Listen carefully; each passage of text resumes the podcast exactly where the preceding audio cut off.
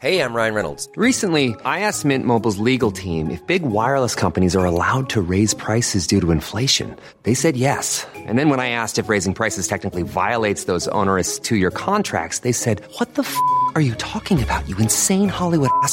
So to recap, we're cutting the price of Mint Unlimited from $30 a month to just $15 a month. Give it a try at mintmobile.com slash switch. $45 upfront for three months plus taxes and fees. Promo for new customers for limited time. Unlimited more than 40 gigabytes per month. Slows. Full terms at mintmobile.com. Bonjour à toutes et à tous, c'est Bart et je suis ravi de vous accueillir pour ce nouvel épisode du podcast Extraterrien, le podcast qui interviewe des sportifs hors du commun. Le but de ce podcast est de vous partager leurs secrets, leur vie et d'en apprendre beaucoup plus sur eux afin d'en tirer un maximum de conseils. Donc si vous aimez le sport, l'aventure, le développement personnel ou que vous aimez simplement vous inspirer de personnalités remarquables, alors ce podcast est fait pour vous. Juste avant de commencer, j'ai quelques messages à vous faire passer. Si c'est la première fois que vous écoutez le podcast, je vous remercie d'être arrivé jusqu'ici. D'ailleurs, je vous recommande l'épisode avec Mathieu Torder qui a traversé l'Antarctique à seulement 27 ans. D'autre part, si vous ne le savez pas, j'ai beaucoup d'ambition avec ce podcast et je souhaite aller chercher des sportifs de plus en plus incroyables. Et j'aimerais vraiment interviewer vos sportifs préférés. Sachez que l'un des meilleurs moyens de les convaincre de participer, c'est notamment de leur montrer que vous êtes nombreux à adorer le podcast sur les réseaux sociaux et sur les notes iTunes. Donc si ce n'est pas encore fait, allez mettre une note sur Apple Podcast ou iTunes. C'est vraiment ce qui m'aide le plus à inciter des sportifs connus à venir témoigner. Si vous écoutez plutôt sur Spotify, vous pouvez très facilement le partager en story sur Instagram, taguez-moi et je vous repartagerai. J'en profite donc pour vous rappeler le nom du compte Instagram, c'est extraterrien.podcast. Suivez-le et vous y retrouverez les coulisses du podcast. C'est aussi un excellent moyen de me faire vos retours et de me suggérer des invités. Enfin, j'ai aussi créé une newsletter que vous pouvez retrouver très facilement dans Google en tapant extraterrien newsletter. C'est le premier lien qui remonte. J'y partage des bons plans santé, matériel, préparation mentale, des livres, des documentaires qui m'ont beaucoup inspiré. Allez, je ne vous embête pas plus et je laisse place à mon invité du jour. Salut Alexandra. Salut. Tu vas bien? Ça va, merci et toi? Bah écoute, euh, jour férié aujourd'hui. Euh, du coup, j'en profite pour faire euh, une interview en journée, en visu. Comme je te disais, j'en ai pas fait beaucoup ces derniers temps. C'était souvent à distance. Et, je suis hyper content parce que bah, aujourd'hui, je me suis, je, je, me suis éclaté vraiment à me plonger dans, dans ton univers et dans le karaté. Donc et et j'ai vraiment pris beaucoup de plaisir à préparer toute l'interview donc euh, je suis trop euh, je suis presque impatient tu vois. Ah bah écoute super et j'ai hâte de t'en dire plus alors. Et eh ben trop bien. Euh, en plus bah, je voulais quand même te, te remercier puis remercier aussi Aline qui nous a mis en relation parce que elle l'a fait de manière hyper pro et, et je voulais te remercier parce que je sais que le programme est hyper chargé en ce moment, qu'en plus toi déjà on, va découvrir un peu ton rythme de vie, mais euh, souvent dans les avions tu bouges beaucoup. On est à deux semaines du TQO, le tournoi qualificatif pour euh, le, le karaté kata. Euh, que demain t'es en stage, je crois, ou tu pars en stage. C'est ça, je suis en stage demain et euh, lundi on part pour les championnats d'Europe. Ouais, donc euh, rythme hyper intense. Donc merci de prendre le temps et de prendre euh, une grosse heure pour qu'on puisse bah, discuter un peu de tous ces sujets. Bah, avec plaisir. Et parler de parler de tout et de rien. comme je te le disais, la la, la tradition c'est de commencer par l'enfance. Et j'ai une première question que j'aime bien poser, c'est de savoir quel est ton premier souvenir de sport. C'est pas forcément ton vrai premier souvenir. ça peut être un souvenir qui, qui t'a marqué, un souvenir qui qui t'a inspiré à la télé, avec euh, tes parents aussi, parce que je, j'ai cru comprendre qu'ils avaient un rôle important dans, dans, ta carrière et dans ta construction. Euh, du coup, la question c'est ouais, quel est ton quel est ton premier souvenir de sport? Mon premier souvenir de sport, je dirais que c'est vraiment euh, au club avec mes parents. Alors j'ai pas une date précise, mais quand vraiment, parce que j'ai commencé à l'âge de 4 ans, mais euh, je me vois passer mes ceintures au club et c'est vrai que c'est ça, c'est un de mes souvenirs aussi qui était un enfin qui était marquant pour moi dans ma carrière. Ok, donc ouais, t'as commencé hyper jeune, c'est ça le, le, karaté? Ben oui, à 4 ans du coup. Ben, en même temps, j'ai presque envie de te dire c'est la suite logique puisque mes parents ont un club, donc euh, tous les deux euh, s'occupent du club, euh, maman de la section des bébés et papa essentiellement des adultes, et aussi la section compétition tous les deux. Et donc j'ai envie de te dire, je suis presque née avec un kimono quoi. Et ma petite sœur également est sur mes traces. Ouais, c'est c'est fou cette cette histoire de de, de famille et, et, du coup le club il est à Ajaccio, c'est ça? C'est là où t'es né? Oui, tout à fait. Il est à Ajaccio, donc je suis née à Ajaccio, donc euh, voilà. Trop cool. Mais je crois que t'es la première euh, athlète euh, vraiment corse natale, enfin native de, en tout cas de, Corse que je rencontre. Bah trop fière, écoute. mais, mais d'ailleurs, je, ouais, je, je me demande à quoi ça ressemble une famille de karatéka et corse, parce que je me dis qu'il doit y avoir du tempérament, mais qu'en même temps, il doit y avoir la culture un peu. C'est explosif. C'est assez explosif. Ouais, ouais. Du coup, bah il y a le, il y a le tempérament bien trempé et le, le côté aussi karaté euh, ça mm. marque sa petite touche aussi où on, deux fois on se fight un petit peu, mais euh, mais bon ça va. Ok. Et et tu sais comment tes tes parents euh, eux sont sont tombés dans le karaté eux-mêmes?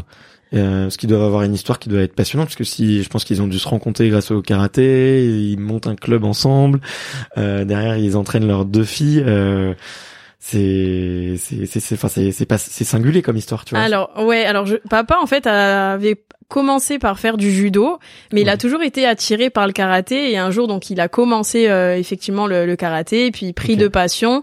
Et par contre, non, il a pas rencontré maman sur les tatamis. Ils se sont rencontrés euh, dans, dans le quartier où ils habitaient tous les deux. Et, euh, et, en fait, maman a toujours été une fan de, de Bruce Lee. Et quand elle a rencontré papa qui, fait, qui était déjà pratiquant, en fait, ça a été la suite logique. Et, et elle a essayé comme ça. Donc, et du coup, elle a accroché, quoi. Ok, d'accord. Donc, ouais, elle est, elle est tomber, amoureuse de ton père avant de tomber amoureuse du, du, karaté. Mais euh, trop chouette. en tout cas, très belle histoire. Ça, ça met euh, des, des, petits papillons dans les dans le ventre. Euh, et, euh, et, et, et ouais, ça, ça, ça est-ce qu'ils te l'ont Tu l'as senti un peu comme comme s'ils te l'imposaient ce le ce sport, tu vois, ou ou enfin j'imagine qu'ils ont peut-être dû te laisser le choix ou que pour toi c'était une évidence. Comment est-ce que tu l'as vécu, on va dire, en tant que petite fille, euh, la découverte du karaté? Alors pas du tout euh, comme euh, justement, j'ai pas du tout été forcée. la preuve parce que mes parents m'ont initié aussi à d'autres sports pour pas que je leur reproche d'avoir fait que du karaté.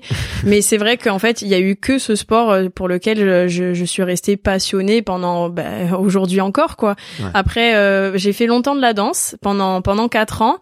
Et euh, j'avais fait même un petit peu d'athlétisme, euh, mais sinon, enfin voilà, c'est c'est vraiment le karaté. Euh, bon, forcément, ils étaient contents de voir que aussi leur passion me plaisait, mais en tout cas, ils ne m'ont jamais forcé. Et pareil pour ma sœur. Ouais, ouais. Puis j'imagine qu'ils t'ont transmis la passion, quoi. Enfin, tu pour, euh, je pense pour un, un, un, couple de parents qui pratiquent le même sport, qui créent un club, tu vois, c'est quelque chose que tu vis au quotidien. Euh, ah oui, forcément, ils transmettent une passion euh, beaucoup plus importante euh, du coup, parce que en plus les deux dedans, donc donc vraiment. Puis ce côté famille, en plus, je trouve que c'est vraiment une force aujourd'hui et et d'avoir ses parents dans dans la même passion et qui comprennent ce que je fais. Enfin, c'est c'est tout juste génial, quoi. Ouais. Et les le reste de votre famille est karaté aussi où ils arrivent à comprendre, je sais pas, vos, vos petits délires euh, euh, tu vois, de, de karatéka ou tu, tu, enfin moi ça me, tu sais, si je m'imagine euh, mes cousins, je sais pas, ils étaient à fond dans un sport et tout, je, j'aurais ça, euh, enfin je serais, je serais hyper curieux, tu vois, et ça serait presque, enfin je m'y mettrais aussi en fait pour pour être un peu comme eux, tu vois. Alors les autres membres non de, de ma famille ne se n'ont jamais testé, mais c'est vrai qu'après, euh, enfin ils s'intéressent vraiment. Par contre, moi j'ai j'ai du côté de ma mère, mon mon, cousin et ma cousine, enfin c'est vrai qu'ils sont ils sont à fond derrière moi. Euh, enfin bon, pas que bien sûr, mais euh, mes, mes grands-parents aussi. Donc c'est vrai qu'un peu tout tout le monde euh, vit un petit peu aussi sur notre rythme et et, enfin et derrière nous et derrière, derrière pour nous soutenir quoi. Ouais. Ok. Bon bah c'est c'est trop chouette. Et du coup je me posais un, un petit peu la question. Tu peux, je connais je connais mal l'univers du, du karaté et même l'univers des clubs, mais aujourd'hui c'est possible, tu vois, de, de créer un club et, et d'en vivre, euh, euh, je sais pas, en vraiment d'en vivre et de fonder euh, quelque chose, enfin une structure qui est solide et qui peut vivre dans le temps ça, ça reste compliqué de, de, vivre du karaté, même si on, on, on crée euh, son, son club. Enfin voilà, moi, euh, papa a créé son club euh, avec maman. voilà, mais c'est une association loi 1901 à but non, lucratif, donc du coup, non non, enfin c'est ça reste compliqué. Je connais d'anciennes championnes du monde de, karaté qui ne font que ça, mais mais c'est, je pense que c'est beaucoup de boulot aussi pour pour du coup, je pense un minimum. Voilà, un minimum de retour, de salaire, je pense que c'est ça, ça reste quand même compliqué. Ouais, ouais. Bah, en faisant un petit peu mes recherches, j'ai cru comprendre qu'il y avait euh, pas mal de, de stages avec euh, peut-être un peu des, des maîtres, je sais pas si c'est le, le, bon mot, mais qui euh, qui parcourent un peu à travers le monde et qui vont justement transmettre un petit peu leur passion et et d'un œil extérieur, je me disais ok, en, fait, on peut euh, on peut en vivre de cette manière-là, tu vois, et c'est un peu euh, unique parce qu'il y a plein de, il y a plein d'autres sports où tu peux pas faire ça, tu vois. Euh, je sais pas, tu peux pas être champion de hand et, et, faire des petits groupes comme ça et parcourir un peu. Enfin, en tout cas, ça n'existe pas à ma connaissance, par exemple. Effectivement. Et après, voilà, comme tu disais, il y a certains maîtres qui parcourent le monde, font des stages. Et euh, bah, de par leur renommée, alors essentiellement des maîtres par exemple japonais, mais il arrive que d'autres puissent en vivre quand même, mais il y en a, enfin ça reste quand même rare et, euh, et compliqué quand même. Ouais, c'est pas c'est pas du tout euh, la majorité quoi. Ouais, exactement. Ok. Et euh, moi je voulais je voulais vraiment t'entendre parler toi de du de ton sport. notamment, je pense que les auditeurs connaissent pas bien ce que c'est que le, le kata.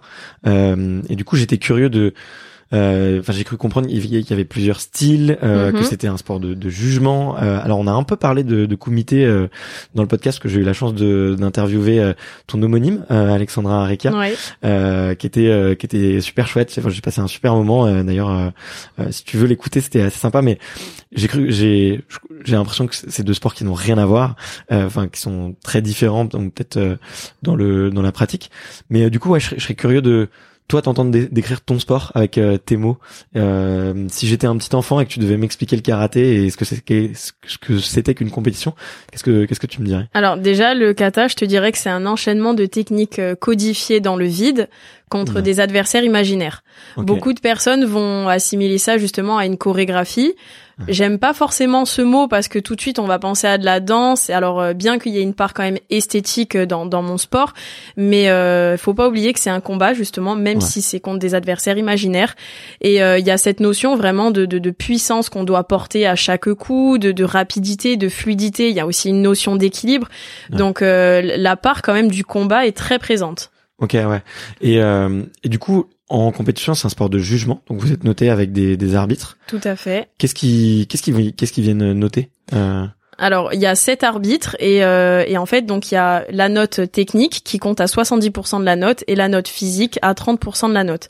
Donc, euh, donc voilà, c'est des critères bien précis. Par exemple, euh, dans la note technique, donc bien sûr, c'est notre style. Comme tu as parlé, il y a différents styles, donc le, le style, mais la, le, physique, par exemple, ça peut être la puissance, le côté aussi très athlétique. Donc ça reste quand même mm. aussi assez subjectif parce qu'on est un sport à notation, mais donc voilà, c'est vrai qu'à l'époque, on était au drapeau. Par contre, il y avait cinq arbitres autour du tatami, avec un drapeau bleu et un drapeau rouge, et ils devaient choisir donc entre deux, euh, deux, athlètes, je dirais. Et maintenant, donc euh, pour les JO, justement, on a changé euh, ce système de notation et on est passé à sept arbitres qui sont face à nous, tous sur une grande table. Ok. Donc vous passez les uns après les autres et les les sept arbitres vont vous noter. Tout à fait. C'est une note sur 10, j'imagine. Non, en tout, euh, enfin, il y a plein de points, c'est plein de critères. oui, en fait, oui, il y a une note sur 10 pardon technique et la note sur 10 euh, physique, et donc après ça fait une moyenne où généralement tu, tu vas à peu près, tu fais des, des 25, des 26, euh, 26.2, enfin voilà, ça dépend. Ok, et dans, dans le physique, qu'est-ce qu'il note? Il note euh, quoi la la vitesse, il note euh, la qualité esthétique. Qu'est-ce que Ouais, c'est surtout euh, le, vraiment le, côté très athlétique, dans tout ce qui tout ce qui va être euh, puissant et, et la rapidité en fait des, des enchaînements, des exécutions de de, de l'athlète. Ok. Voilà. Et est-ce que tu gagnes plus de points si tu fais, j'imagine que oui, si tu fais une un coup de pied ou euh, une technique plus difficile qu'une autre techniquement euh, à faire Alors, comme nos kata, comme je te disais, c'est des techniques codifiées, donc tout est bien. Enfin, tu dois respecter en fait le kata à la lettre, mais effectivement, il y a, y a, une notion quand même de, de, stratégie quand tu fais un kata simple et un kata, je dirais, plus compliqué. Et effectivement, si tu fais un kata plus complexe avec un saut, des rotations où il y a des prises de risque, je dirais, plus importantes, effectivement, la, la note physique augmente. Ok. Ok, d'accord. Et pour bien comprendre et pour que les auditeurs comprennent bien aussi, euh, vous choisissez le kata sur lequel vous voulez passer euh, durant la, la compétition. C'est ça, c'est exactement ça. Il y a une liste en fait, tout simplement. De combien? Euh, Beaucoup parce que je me demande, enfin, avec tous les, enfin, de mon style, je dirais, il y en a une quarantaine, mais tout le style confondu. Enfin, franchement, je sais même pas parce qu'il y, en a énormément.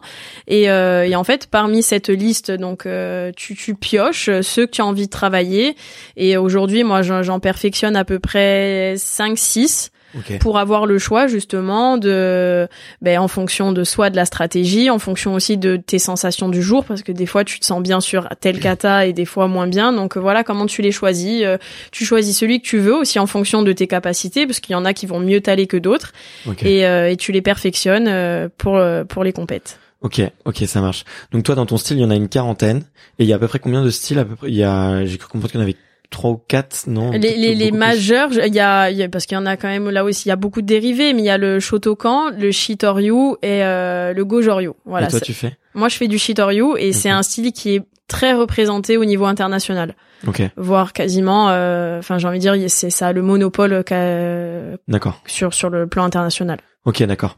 Ok, donc euh, ouais, vous êtes sur sur les compétitions, vous avez tous, on va dire, un- une quarantaine de choix, et puis vous choisissez ceux sur lesquels vous vous voulez euh, vous voulez Enfin, C'est ça. On, on choisit, fait. euh, oui, exactement. On choisit en fonction de la liste. Ouais. Alors, euh, pour le coup, il y a certains euh, styles de qui sont peut-être un peu moins avantagés que d'autres. Par exemple, le, le style Shotokan a une euh, un- une liste de katas un peu moins large ok. et euh, et avec des katas peut-être un peu moins variés. Alors que pour le coup, moi, j'ai euh, dans mon style, il y a une richesse, une richesse, pardon, de, de vraiment de de de katas qui fait que tu peux piocher vraiment, euh, enfin, ce que tu veux et Ok. Et il y a vrai le, le, le choix est très large. Ok. Et euh, je hum, je connais pas bien les sports de, de jugement parce que j'en ai jamais euh, j'en ai jamais fait moi. Euh, mais j'avais eu euh, mais souvent un petit peu en, en discussion avec euh, les athlètes, tu vois, et je pense euh, je pense à Laura Auger qui fait de la natation synchronisée, je pense à Benjamin Offray qui qui faisait du du, du plongeon à 10 mètres. Il y a, il y a une grosse part subjective quand même euh, et qui est parfois qui est un peu dur à, à gérer, tu vois. Est-ce que euh, alors dans la natation synchronisée, c'est assez flagrant parce qu'en plus c'est euh, des critères esthétiques assez euh, assez bêtes, tu vois, de Mhm. beauté. Euh, Enfin bête, c'est mon jugement en tout cas, Oui. mais ça ne regarde que moi. Mais en tout cas, c'est des critères de beauté et qui sont dommages et qui sont un, un peu indépendants de la technique. Il y a euh, il y a aussi des avantages euh, un peu euh, dans dans le karaté. Tu vois, je sais pas, euh, certains physiques, certaines euh, certains certaines silhouettes, certains styles. vous faites euh, pousser des cris aussi, je, tu vois, pendant pendant que vous faites. Est-ce qu'il y a des petites choses, tu vois, qui des patterns un peu qui reviennent et qui font que qui donnent un peu l'avantage à certaines personnes. Les arbitres, euh, ben comme en fait le, le karaté, je dirais, né au Japon, dès qu'ils voient un écusson japonais, généralement, voilà, tu, tu sais que quand t'as un japonais dans ta poule, ça va être compliqué. Voilà, nous c'est essentiellement euh, en fonction, je dirais, des, des nations. C'est plus Ouais. ça, Euh, parce qu'une part esthétique, non, pour le coup, euh, pas que je sache, euh, et je pense pas, parce qu'à une époque, c'était un peu la mode quand même aux filles aussi de se maquiller, et euh, je, je pense pas que ça ça joue vraiment dans dans les critères. Maintenant, c'est vrai que, ben, comme tu dis, il y a une part très subjective, et souvent nous, ben, on se compare en fait au patinage artistique, et clairement. Euh, le, le ranking, enfin le classement mondial influence aussi euh, le choix des arbitres. Ok. Voilà. D'accord, ouais. Ouais, donc ils voient. Euh, Il Ouais, y, a- il y a une espèce de fascination peut-être pour le Japon et, et aussi un respect du, du, du classement. euh, C'est ça, le, le respect, on dira, de la, la hiérarchie et euh, et euh, moi je trouve ça complètement injuste parce que des fois, ben, la numéro une mondiale, peut-être que c'est pas son jour et toi t'arrives, tu la rencontres et euh, ben, pour qu'il te donne la victoire, accroche-toi quoi. Donc euh, ça reste ça reste compliqué et en fait je pense que pour qu'on te donne la victoire, il faut qu'on te voit régulièrement sur euh, sur des places à médailles, soit des places de trois, soit des finales, régulièrement sur des podiums jusqu'à jusqu'au jour où je dirais enfin les arbitres certainement te, te donneront cette chance euh, de basculer euh, peut-être toi en tant que numéro une quoi. Ouais, ouais, ouais, je, je vois ce que tu veux dire.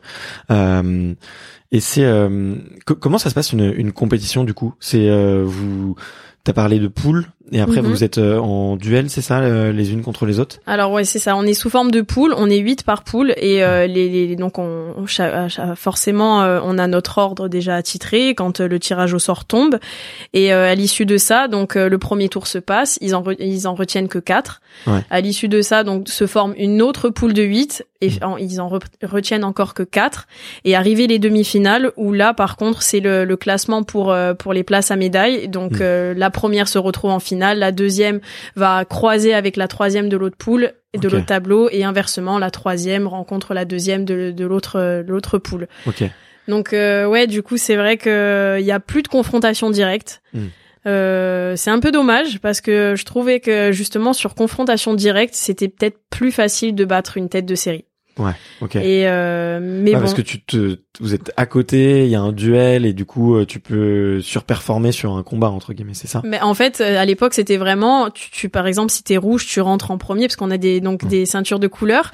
Quand t'es rouge, donc ça veut dire que tu passes en 1 et bleu juste derrière. Donc et euh, et en fait, du coup, comme c'est une confrontation directe, bah, c'est forcément il y a quand même il y a encore une part de qui est subjective, mais ça laisse moins de place au doute. Et si vraiment ben, la fille elle est meilleure, ben, c'est elle qui passe. Alors que là, le problème c'est comme c'est on est huit à passer, ben si malheureusement tu passes dans les ben, par exemple si je passe en numéro un, on voit ben comme le patinage justement les, les arbitres ils osent pas monter les notes tout de suite donc euh, ils ils savent pas trop et donc au fur et à mesure ben même s'il y a une fille peut-être moins bonne qui va tirer en 7 ben peut-être qu'en fonction, tu vois, elle va elle va finir devant toi parce que toi t'es juste passé en, en numéro un quoi. Ouais, ouais, ouais, mais je, je connais très bien ça. Je connais très bien ça. Ouais. ce- ce genre de ch- je suis amené euh, professionnellement des fois à, à devoir mettre des notes euh, sur, sur des discours et sur des présentations et euh, et ça.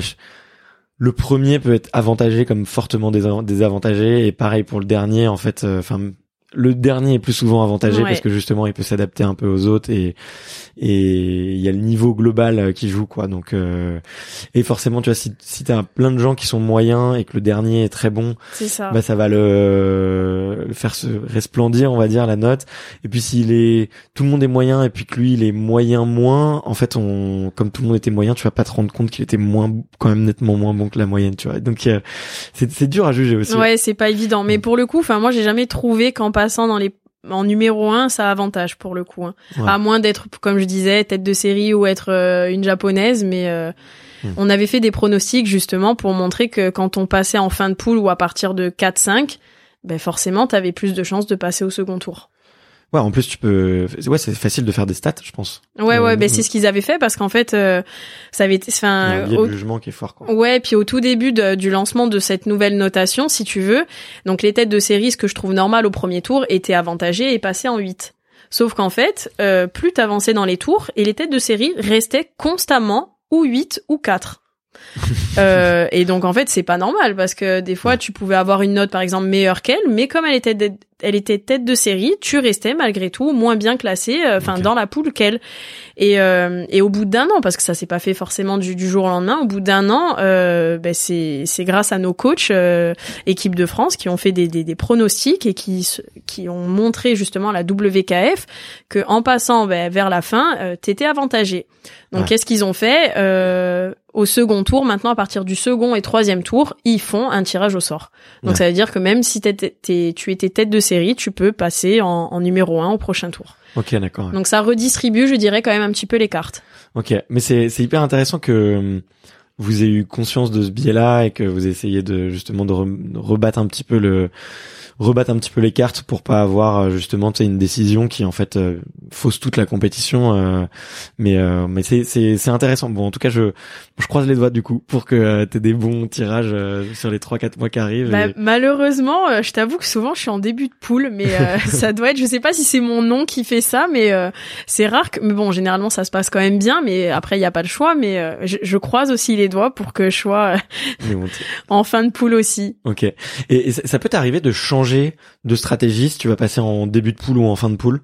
Par exemple, tu vois, euh, je sais pas, début de poule, tu te dis, ok, bon bah là tu vas être obligé de montrer quelque chose de- d'exceptionnel, tu vois, et en fin de poule, tu sais que tes adversaires vont peut-être se se gourer ou faire des erreurs et du coup toi tu vas plutôt avoir tendance à, assurer Alors, je dirais que c'est pas tant mon, ordre de passage qui, influe euh, mon choix de kata, c'est plus euh, les filles que je vais rencontrer. Ok Ouais, c'est plus ça la stratégie euh, et pas tant le pas tant le tirage. ok et les filles tu les tu sais la veille c'est ça non Ou Alors pour le plus premier tour, on le sait la veille, et après le, le jour J, forcément, on suit la compète et on sait qui passe au second tour. Ok, ok, bon, c'est c'est hyper intéressant. Ouais. Donc il y a une petite part de strat euh, et, et tu fais du visionnage vidéo sur tes adversaires du coup pour voir euh, en fonction de leur style ce que toi tu vas présenter euh... Alors ça arrive, sauf que pas plus que ça parce que d'un côté euh, on a chacune notre style euh, Ouais. bien à nous, bien particulier. Et euh, moi voilà, enfin je, je me forme par contre, euh, je fais beaucoup de stages même au Japon pour avoir mon style, mais enfin voilà le, le but c'est pas non plus de, de les copier parce qu'il y en a et forcément on, on s'en inspire un petit peu, mais c'est pas forcément le but. Donc euh, on analyse plus, je dirais. Les en fait, et elles aussi en fait leur stratégie voilà Ok. donc c'est plus ça qu'on va analyser, mais euh, pas plus que ça non plus parce que voilà, je préfère euh, me concentrer sur moi. Ok, bon bah c'est, je, je peux comprendre, c'est clair. Mais en plus, euh, j'imagine que vous vous connaissez un peu toutes et que vous connaissez, euh, voilà, vous, savez un petit peu à l'avance quel style ou quel kata vont proposer peut-être les autres et du coup c'est c'est aussi difficile de surprendre, euh, j'imagine vraiment mutuellement. Ben, c'est vrai qu'au fu- au fur et à mesure, euh, au bout d'un moment, comme tu dis, on se connaît et euh, on commence à connaître un petit peu aussi les stratégies de, chacune. On sait que un tel va faire tel kata en finale ou ou justement en demi-finale pour se classer. Donc donc du coup. Enfin, moi, j'essaye toujours quand même de, de, de varier, que ça soit sur le plan national ou international. Beaucoup, par exemple, au niveau national, en championnat de France, j'aime pas arriver toujours avec le même kata de finale. Je me dis, euh, enfin pour les arbitres, au bout d'un moment, c'est rébarbatif. euh, je suis la numéro une française, ok. euh, j'ai fait plusieurs finales, ok. Mais justement, il faut faut surprendre. Et euh, et je- j'essaye aussi de le faire à l'international. Alors c'est c'est moins évident parce que je je suis pas non plus numéro une mondiale, non, mais euh, mais j'essaye. Ok, ok. Mais, euh, mais écoute, j'espère que ça sera une, une stratégie payante, mais, euh, mais en tout cas, ça, ça me ça me fait rebondir sur un sujet que je voulais vraiment aborder avec toi, euh, qui est un peu le le sujet de la du pouvoir de la répétition. Tu vois. Euh, moi, je crois beaucoup euh, au fait que que le succès ne vient pas, tu vois, de de d'un gros coup de chance ou d'un gros coup de travail et tout, mais c'est que on, je pense on, on- je pense que tout le monde en est conscient c'est le fait de répéter l'entraînement et, et toi ça va encore plus loin c'est que tu répètes exactement euh, toujours toujours ce que enfin comme tu l'as dit c'est 5 6 katas que tu vas présenter en compétition. Euh, et je te pose un peu la question pour moi parce que tu vois j'ai un peu le, le même euh, j'ai un peu la même euh, problématique ou un peu le même ressenti tu vois avec ce podcast. Je suis à plus de 100 interviews maintenant. Euh, et moi ma question c'est comment est-ce que tu fais pour te te renouveler tu vois continuer à progresser sans te lasser euh, euh, J'imagine qu'il y a des moments où tu vois c'est peut-être un peu plus dur où où il faut se repenser mais est-ce que t'as tu vois t'as mis en place des choses justement pour euh, réexplorer entretenir cette passion euh, euh, découvrir des nouvelles choses? Tu vois comment comment est-ce que tu comment est-ce que tu enfin je sais pas si t'as conscientisé un peu cette répétition Ouais. qui peut qui peut être un piège aussi qui est une force qui fait que tu deviens un champ- une championne euh, mais qui peut aussi tu vois te tomber un peu dans la lassitude euh. Exactement, parce que c'est vrai qu'on on répète inlassablement euh, chaque geste, chaque kata, euh, chaque chaque mouvement. Attends, Et- excuse-moi, je te coupe, mais juste par curiosité quand même, euh, combien de fois par, je sais pas, par jour ou par an, tu peux répéter un kata? Tu t'as compté à peu près le J'avoue que j'ai jamais compté, mais euh, du coup, tu vas me donner une idée pour euh, le faire. Enfin, généralement, euh, enfin ça dépend. Tu vois, il y a des séances où, par exemple, quand je suis avec mon père, c'est euh, un entraînement, un kata. Et par exemple, quand je vais être avec mon coach équipe de France, euh, euh, lui, c'est plus euh, deux katas en un cours. Tu vois, ça dépend. Donc, Et tu vas le faire combien de fois en un cours? Ah ouais. euh, Enfin, généralement, on, on le fait souvent en demi-découpe. On le coupe en deux. On fait première partie euh, deux fois, deuxième partie euh, deux fois également, kata entier et on passe. En fait, ça, ça dépend aussi quand on est à l'approche aussi des, des échéances. Moi, du reste, la dernière fois, mon, mon coach, il m'a fait un sale coup. En deux jours, j'ai fait 14 kata. Euh, c'est c'est beaucoup quand même. Et euh, on se rend pas compte mais c'est vrai qu'en fait c'est c'est c'est usant. Ouais, ouais, même si ça dure des fois que trois minutes, c'est c'est très très physique. Et euh, non, j'avoue que j'ai jamais compté, mais euh, Ouais, bah, en tout cas, ça, ça t'arrive de le faire plus de dix fois Ouais, par jour ouais. et depuis que t'as 4 ans, quoi. c'est ça. ok. Donc, ouais, comment est-ce que tu fais pour, euh, pour entretenir un peu cette passion, cette flamme et, et cette envie de progresser? Bah, du coup, je pense qu'il faut il faut euh, ne pas hésiter à, à changer aussi sa méthode de travail et faire d'autres choses. Et ça, c'est vrai que mon staff, euh, c'est essentiellement eux qui m'encadrent, donc euh, moi je les suis et euh, et ça varie tout le temps. C'est vrai que sur ça, je j'ai pas à me plaindre et je suis très contente. Après, bien sûr, qu'il arrive qu'on arrive dans une routine.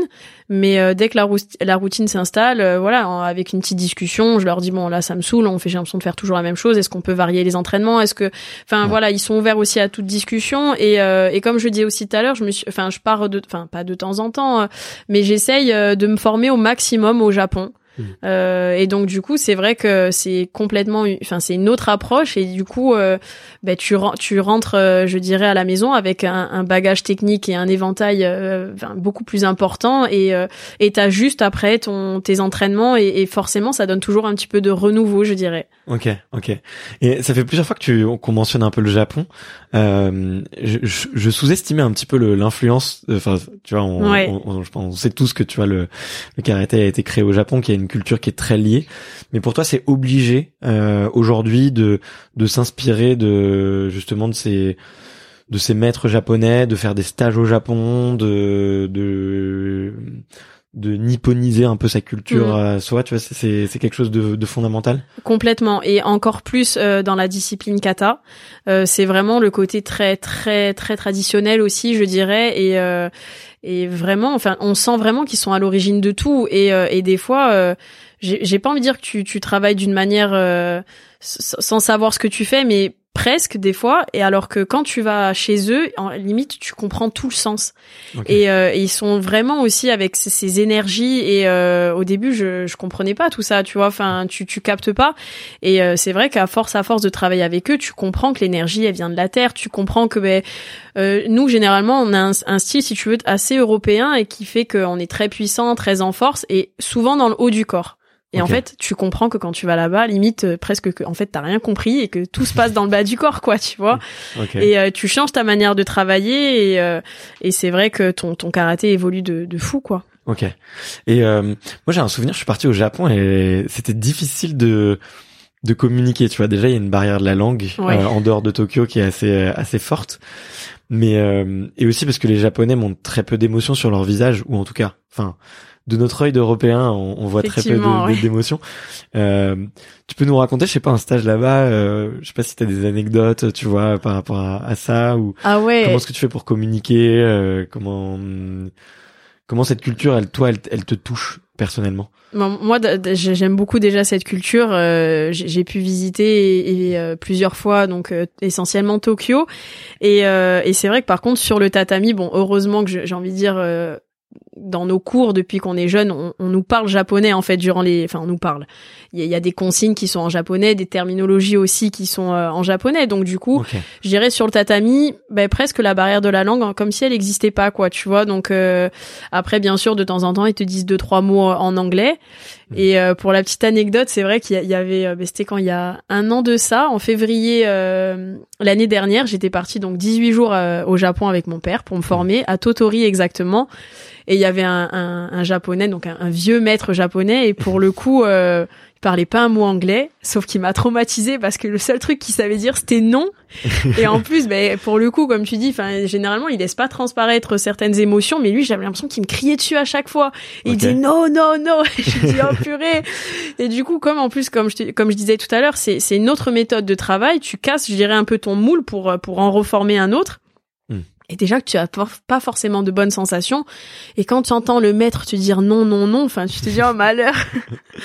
Mais euh, ouais voilà c'était la dernière anecdote que j'ai eue euh, avec les japonais. C'est marrant parce qu'en plus les japonais ils ou même les asiatiques de manière générale il y a pas de enfin enfin en tout cas il y a plusieurs langues je crois asiatiques dans lesquelles le non n'existe pas et tu sais, ils ont toujours une manière détournée de dire non ou peut-être, euh, on verra. Euh.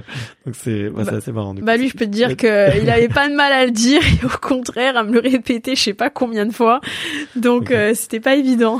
Ok. Et, et du, coup, ouais, t'as parlé de de ces stages là un peu pour pour se renouveler, pour continuer à, à progresser.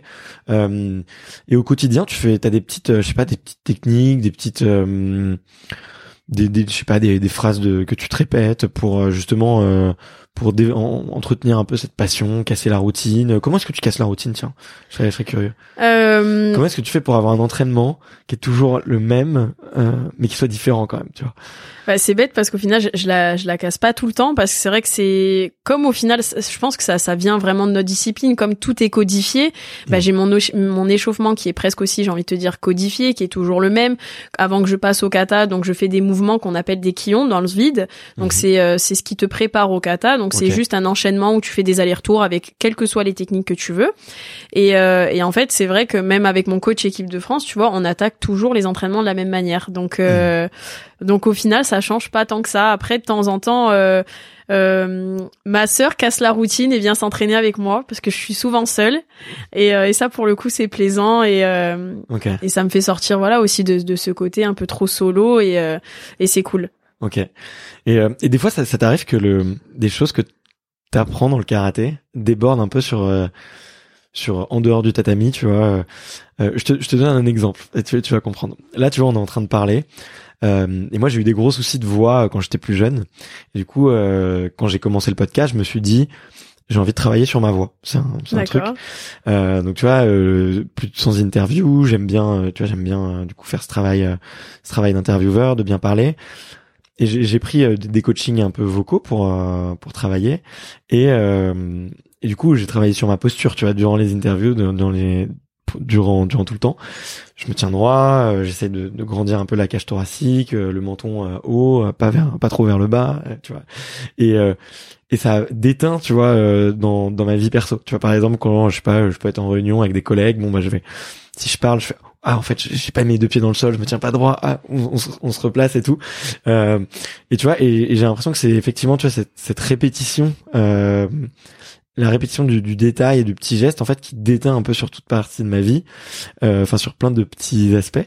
Et je me demandais si tu pouvais avoir un peu la même chose tu vois je sais pas dans le, dans le karaté dans que ce soit dans la posture dans les gestes peut-être avec les mains euh, dans le de- dans le rapport dans le rapport à l'autre tu vois au jugement enfin je j'en sais rien je, je- là je digresse hein. peut-être que Ouais. je suis complètement dans le fantasme mais euh, tu peux me le dire. Alors en, en termes de posture, je je sais pas parce que justement je j'essaye de travailler aussi ma posture parce que parce que ça fait partie aussi de, de la prestation. Mais euh, alors les, par rapport aux mains, est-ce que c'est parce que je suis corse que je parle avec les mains et du coup ou est-ce que c'est ma discipline aussi qui fait qu'il y a beaucoup de mouvements avec les mains? Je ne sais pas, mais moi je dirais que c'est plus en termes de caractère. Ouais. Euh, comme je suis, je dirais dans, dans le karaté, je, je suis dans la vie de tous les jours comme ça. C'est quelqu'un de, je suis très rigoureuse. euh, l'heure c'est l'heure, euh, pardon. Et donc du coup, c'est vrai que moi, je dirais c'est plus mon tempérament. Ouais, ok. Et, euh, et donc ouais, donc il y a la rigueur, il y a, il y a peut-être d'autres traits de personnalité euh, que on va dire qui qui sont nécessaires pour être euh, une championne en karaté et qui peuvent euh, aussi peut-être euh, tu vois euh, qui font partie de ta personnalité euh, de Mais moi, je dirais, je suis une battante. Et euh, ma mère, je sais qu'aussi c'est un, un mot qu'elle emploie souvent euh, pour pour me qualifier. Euh, Enfin, c- c'est vrai que c'est c'est un comment dire. c'est- Moi aujourd'hui, je, je vise à être la numéro une, mais en fait, c'est pas que dans le karaté. C'est comme ça. C'est je suis Ouais. hyper compétitrice et euh, en fait, je vais être la meilleure dans tous les domaines, quelle que soit la, la chose que je vais pouvoir entreprendre ou faire. Il, faut que je voilà, il faut faut que je sois la numéro une quoi. Ok. Il y a t'as un petit exemple de je sais pas de enfin de je sais pas d'un d'un truc extra sportif euh, Ben, sur par euh, exemple, dans, dans mon boulot, parce que donc euh, je travaille à la, la CAPA, qui est la communauté d'agglomération du pays ajaxien, et, euh, et c'est vrai que malgré, enfin dans mon service, malgré le fait que on est une équipe où on s'entend très très bien, euh, tout de suite en fait j'ai voulu me démarquer et montrer que alors je peux pas dire que j'étais la meilleure, mais que j'étais certainement la plus compétente ou que je pouvais accomplir le plus de tâches, euh, qu'on pouvait me, me- justement me donner un maximum de missions. Et, euh, et justement, ça m'a fait plaisir quand j'ai vu que bah, peut-être que j'allais être la relève ou en soutien d'une euh, d'une d'une collègue qui est, plus ancienne que moi et qui a des tâches un- aujourd'hui plus importantes quoi. Ok. Eh Ben, ça fait une super passerelle euh, avec un autre sujet. C'était un peu le, le conditionnement mental. Euh, et tu vois, là, t'as dit euh, justement, enfin, t'as parlé de ta personnalité qui veut d'être une battante et qui aime euh, euh, être la meilleure version de toi-même. Je pense, tu vois, si on peut le, le prendre un petit peu plus Mhm. large. Euh, et c'est un peu comme ça que que je le traduis moi. Euh, c'est, je suis très curieux et j'aime beaucoup poser la question aux athlètes. En fait, qu'est-ce qui se passe les 24 heures et la dernière heure avant une compétition. Euh, et comment comment euh, toi tu fais pour te conditionner pour euh, euh, être à 100% à cet instant-là? Comme tu l'as dit c'est très court hein, ça va durer Mhm. trois minutes. Tu dois être la meilleure version de toi-même à ce moment-là. Euh, en plus euh, bah, j'enc- j'encourage euh, même tu vois les, les auditeurs là qui nous écoutent à aller regarder des des vidéos euh, de, de quelques katas de toi et et, et j'ai l'impression que t'es une femme différente presque. Alors je sais pas si ça te surprend que je dise ça, mais non, pas du tout. Mais euh, tu vois, là je te vois, t'es souriante, tu parles avec les mains, t'es très avenante, on, on, on, on rigole, c'est jovial. Et quand tu es sur euh, le, quand tu es sur le tatami, tu as le regard euh, beaucoup plus ferme. on sent presque de l'agressivité, tu vois. On, enfin, on, sent un état d'esprit guerrier. comment est-ce que tu fais pour te mettre dans cet état d'esprit? Euh, et qu'est-ce qui se passe ouais les, les 24 heures avant Qu'est-ce qui Je pense que ça se traduit aussi beaucoup dans les gestes que tu fais. Donc, euh, je suis très curieux de savoir euh, comment est-ce que tu te conditionnes. Euh, alors, une déjà, moi, ce conditionnement des, des démarre bien avant ces 24 heures. Euh, J'ai toujours aussi ce rituel, si tu veux, euh, une semaine avant, pile poil, où euh, je me mets dans, dans ma bulle déjà et je simule une compétition. Alors euh, à une époque, je me, je me réveillais quasiment aux mêmes heures que la compétition. Je prenais le petit déjeuner, l'arrivée au gymnase. Et euh, alors aujourd'hui, peut-être pas le, le réveil 6h30 euh, parce que c'est un peu tôt. Donc euh, j'aime de plus en plus dormir. Mais, euh, mais par contre, c'est vrai que je tiens toujours à une semaine de la compétition de faire mon heure de passage, mon tirage. Alors bien sûr, ça sera pas forcément le même que, que le jour J parce que comme je disais, ça, ça varie en fonction de la stratégie. Mais déjà, ça commence là. Euh, 24 heures avant, même... attends, tu, tu, tu le penses ou tu simules jusque dans le geste, c'est-à-dire aller jusque dans le Ah non non, c'est à dire que je vais je vais m'entraîner aux heures de passage. Ah, je suis avec mon père. Ben c'était on est quel jour? Ben c'était pas plus tard qu'hier. Euh, je suis allée euh, m'entraîner au, dans dans le dojo avec mon père. Euh, j'ai commencé l'entraînement vers les 9 heures et euh, comme je sais que mes championnats d'Europe démarrent à 10 heures, je dis papa premier kata, on démarre à 10 heures. Okay. Et, euh, et comme il y a toujours de l'attente entre chaque tour, ben je suis là, j'attends. Euh, et justement, des fois, quand on est en salle de chauffe, euh, tu bah, tu t'entraînes, tu restes chaud, mais pas toujours. Des fois, tu tu enfin tu t'assois. Et en fait, euh, j'essaye de, de reproduire, ben je je dirais l'événement quoi. Pour euh, et c'est vrai que ça c'est, je tiens ça de mon père. C'est mon père qui m'a un peu inculqué ça de, depuis depuis toute jeune, parce que même à l'époque, quand je préparais des championnats du monde qui étaient euh, à l'autre bout du monde, mon père m'avait enfin programmé justement petit à petit à, à pour m'entraîner en fait au décalage et plus ça allait, plus on reculait mon heure d'entraînement.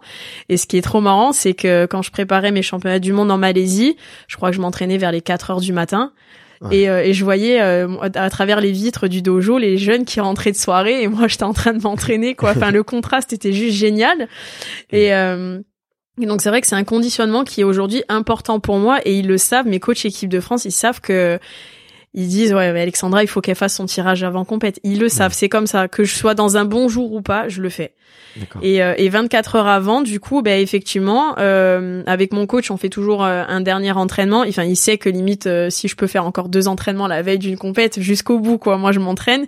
Et au moins si je dois en faire un c'est ben, même chose aux heures de la compète. Donc vers vers 10 heures ben là par exemple mardi je vais m'entraîner et, et voilà faire un déverrouillage articulaire et puis euh, et puis aussi revoir quelques séquences de kata, des phases clés euh, importantes et qui vont me mettre euh, en confiance déjà. Voilà.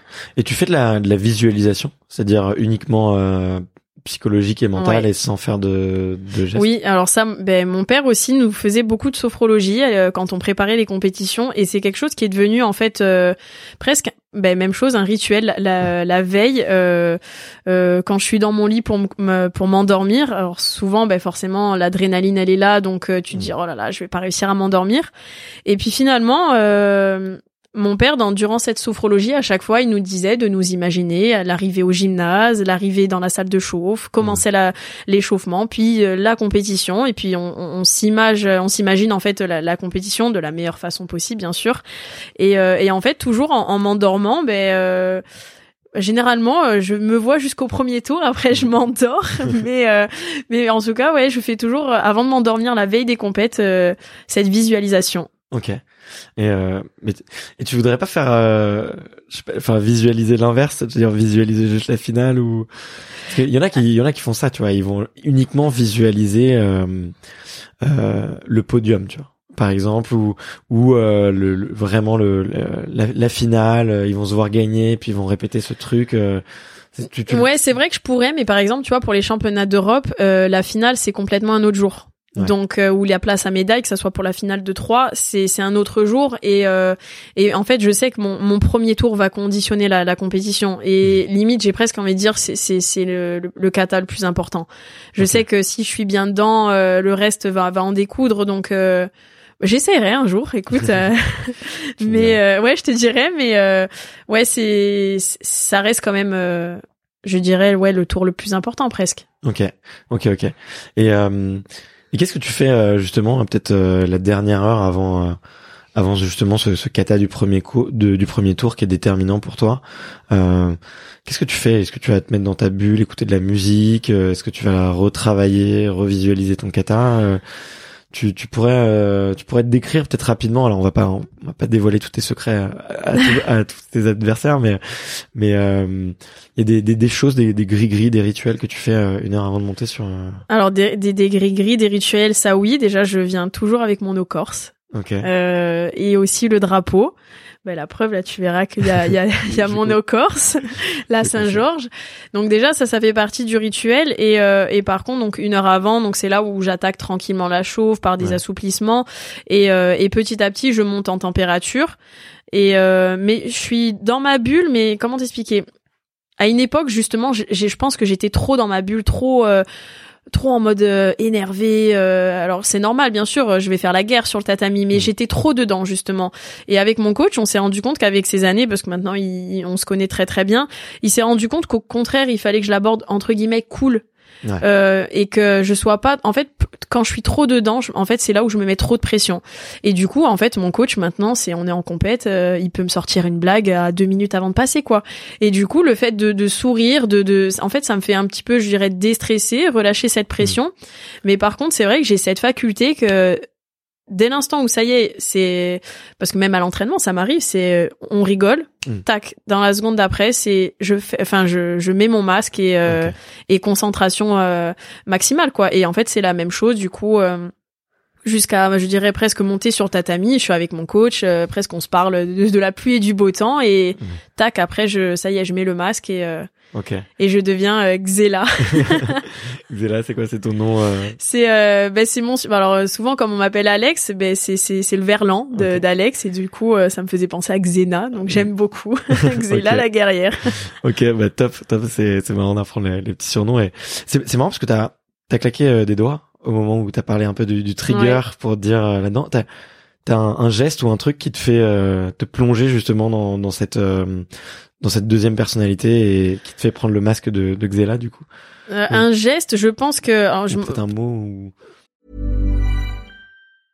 Hey, I'm Ryan Reynolds. Recently, I asked Mint Mobile's legal team if big wireless companies are allowed to raise prices due to inflation.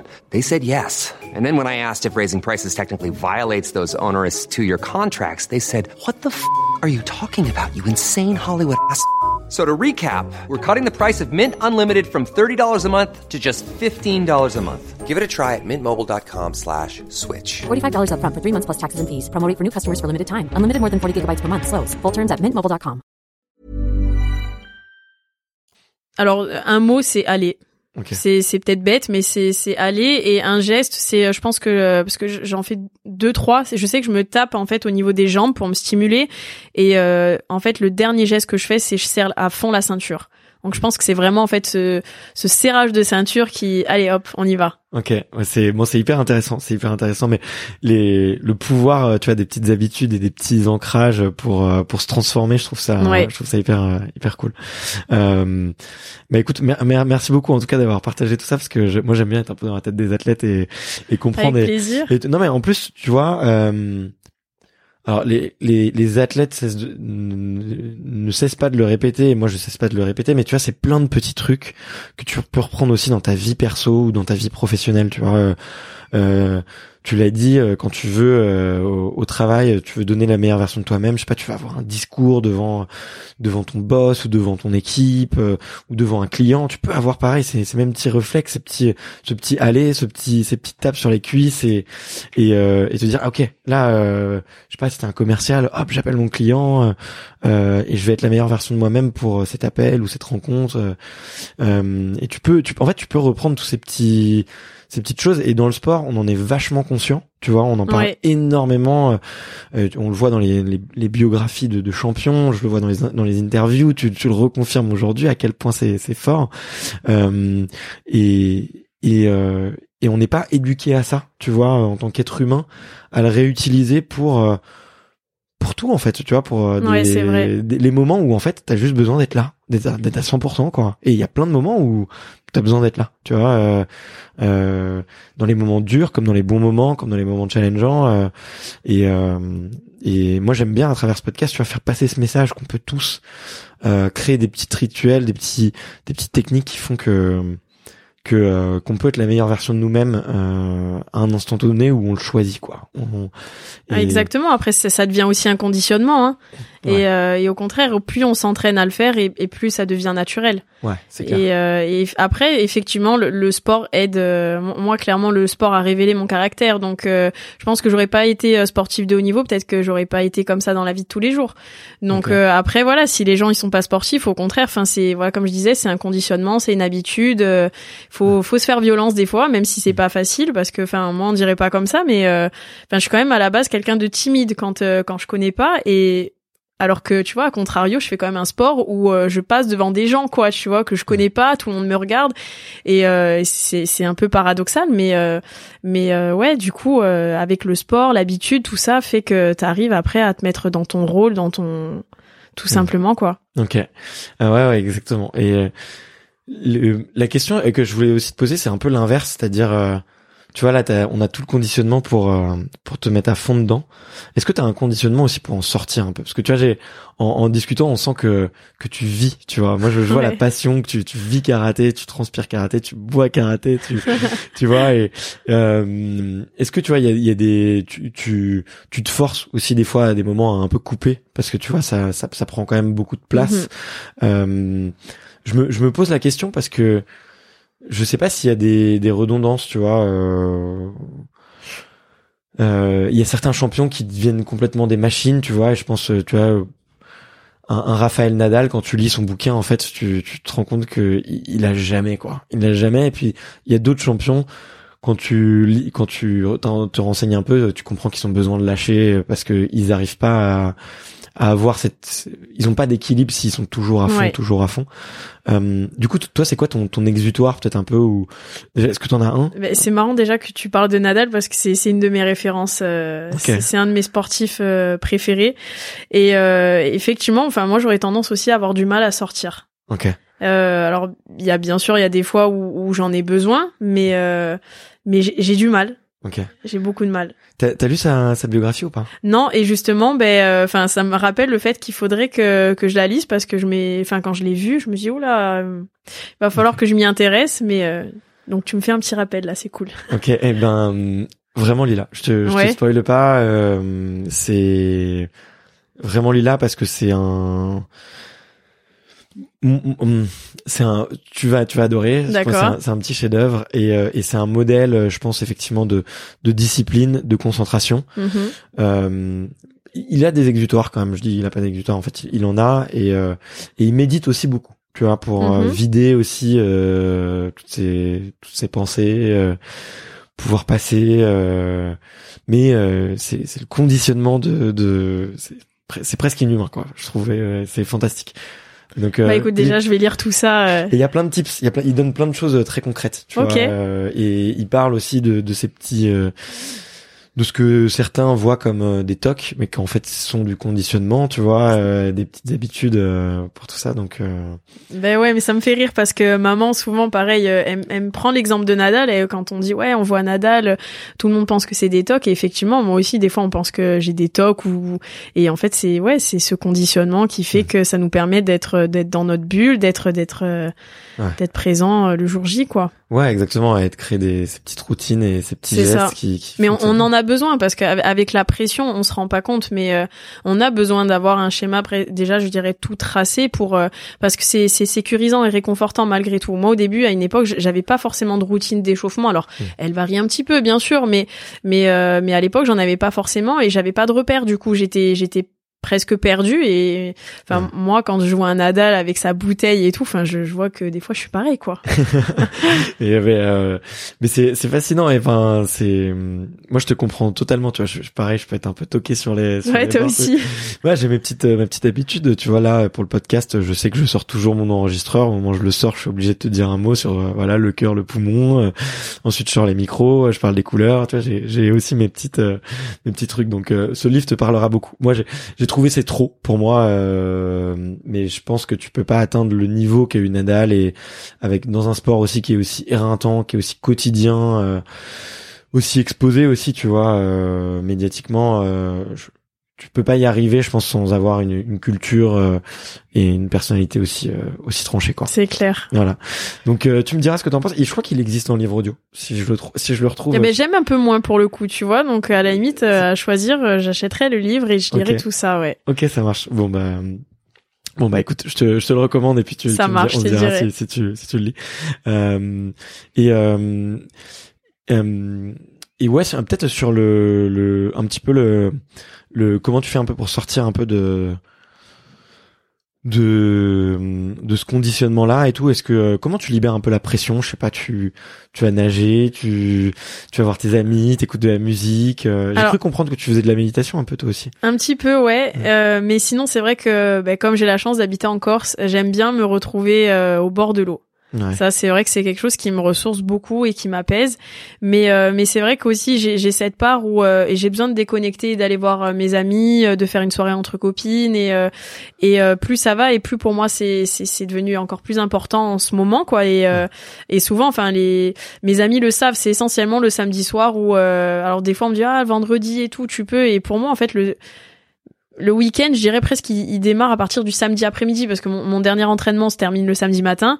Et, euh, et en fait, pour moi, à ce moment-là, je sais que le samedi soir, je vais pouvoir décompresser et, euh, et pas forcément me coucher tôt euh, et, euh, et ne pas regarder, je dirais, la montre et voilà, enfin profiter vraiment de, de l'instant présent avec mes amis, quoi. Ouais, lâcher, lâcher prise. quoi. Ouais, ouais, ouais.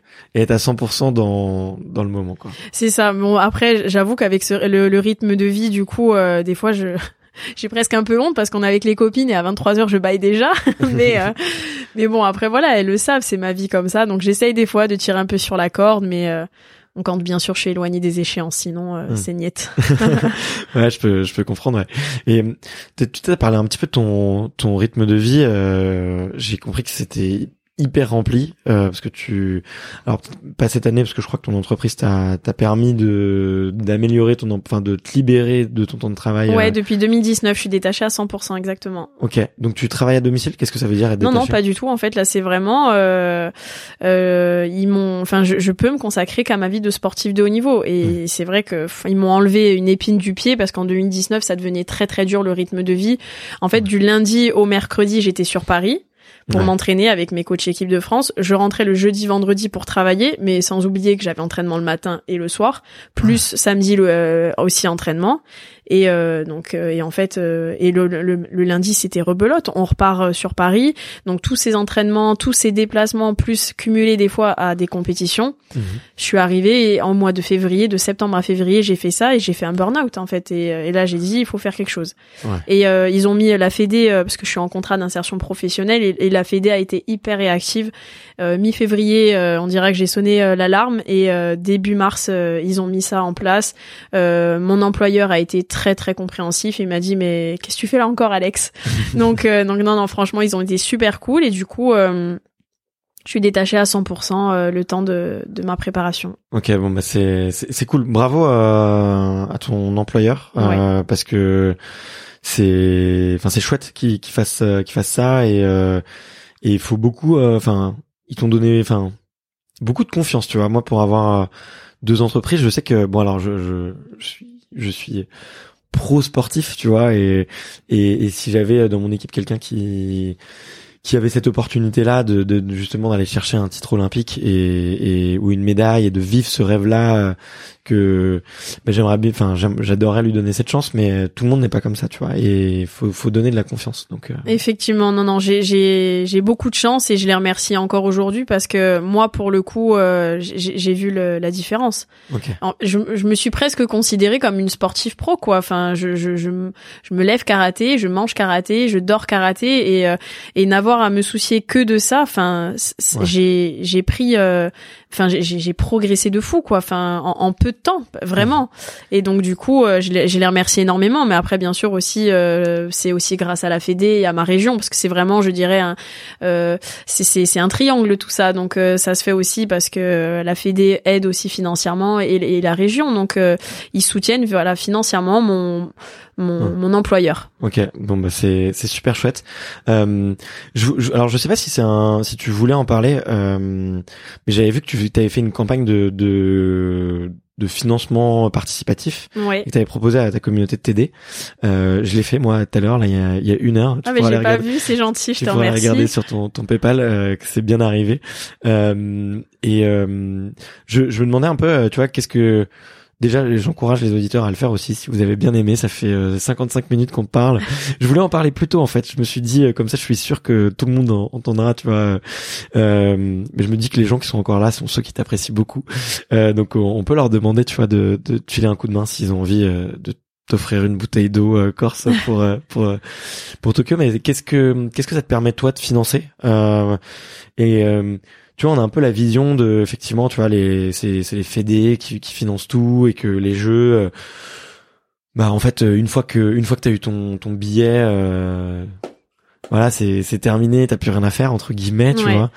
Euh, pour toi, j'ai l'impression que c'est beaucoup de travail aussi et beaucoup d'orgas et que ça coûte super cher en fait finalement.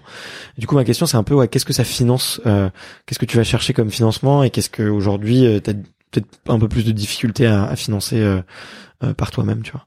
Ben c'est vrai qu'aujourd'hui, euh, donc bien sûr, euh, j'ai quand même des partenaires, j'ai quand même des aides. Il y a la Fédé aussi qui est là, euh, mais il y a des, des, regroupements qui sont hors stage équipe de France. Et euh, et euh, cela était quand même à mes frais, bien que j'ai Air Corsica quand même pour le bord à bord, mais j'ai quand même des taxes aussi à payer pour pour l'avion, j'ai ben, la restauration, les transports, l'hébergement, mais depuis peu, ben en fait justement grâce à cette cagnotte en ligne et un article de Corse Matin qui a été fait.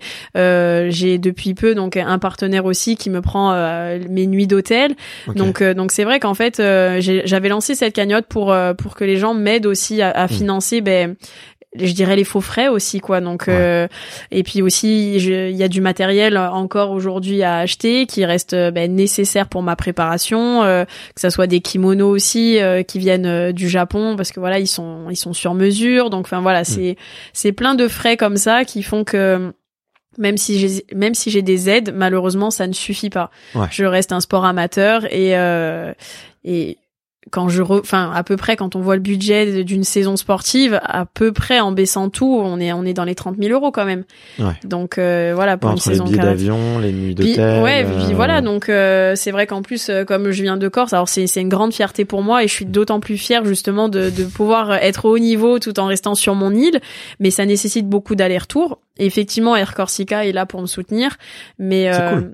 oui oui oui non non franchement et puis depuis plusieurs années donc donc voilà donc c'est vrai que j'ai que les taxes à payer, mais euh, mais je dirais quand on n'a pas assez de subventions, euh, au bout d'un moment, forcément, euh, les taxes plus l'hébergement, plus la restauration, donc ça plus ça plus ça, les, les comme dit ma mère, les, les, petits font les grands, et donc du coup, enfin voilà pourquoi j'ai voulu demander aussi. Alors j'ai longtemps hésité, par contre, faut savoir, ça fait plus d'un an qu'elle est créée la cagnotte et je n'osais pas. Ouais, ouais, parce que j'avais l'impression en fait de, de, de faire l'aumône et, et j'avais mm. pas envie de donner cette image. Puis finalement, bon ben il y a des gens qui m'ont dit Alex, euh, on m'a clairement dit t'es bête, pourquoi tu le fais pas? T'es la numéro une française, tu vas représenter mm. la France au JO.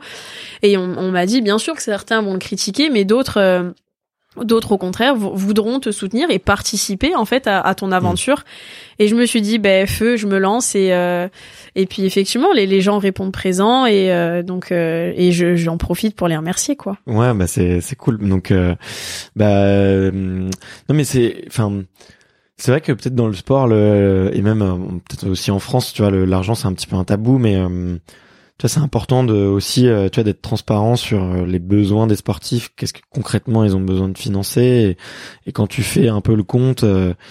Et tu connais un peu parce que je pense que tu, tu fais de la ça fait pas mal de ouais, et coup, tout. Ouais. euh, bah voilà, exactement quand tu comme tu le dis euh, quand tu fais quand tu fais la somme de, de, toutes les petites dépenses mis bout à mm. bout en fait c'est c'est costaud donc euh, euh, je sais pas si t'es plutôt thé ou café mais en tout cas euh, je, crois qu'on peut t'aider juste en t'offrant un, un, thé ou un café donc on, on met, je mettrai le lien dans la description de l'épisode là si vous voulez aller voir puis je partagerai un peu ça sur les réseaux sociaux et et euh, parce que ça me ferait plaisir que, que ma communauté te file un petit coup de main je sais qu'elle avait filé un gros coup de main euh, euh, je sais plus quel athlète, mais euh, mais ça avait bien marché, ça avait bien marché. Puis on avait fait euh, euh d'autres campagnes aussi pour les, les, étoiles du sport et les restos du cœur, et, et à chaque fois c'était un, un bon un bon relais. Donc bah, c'est très gentil en tout cas. Bah voilà, non mais c'est cool aussi d'en parler parce que hum, faut pas que ça soit un tabou quoi. C'est dommage, on a envie on a envie, tu vois, le, public et, les Français ont envie d'avoir des champions.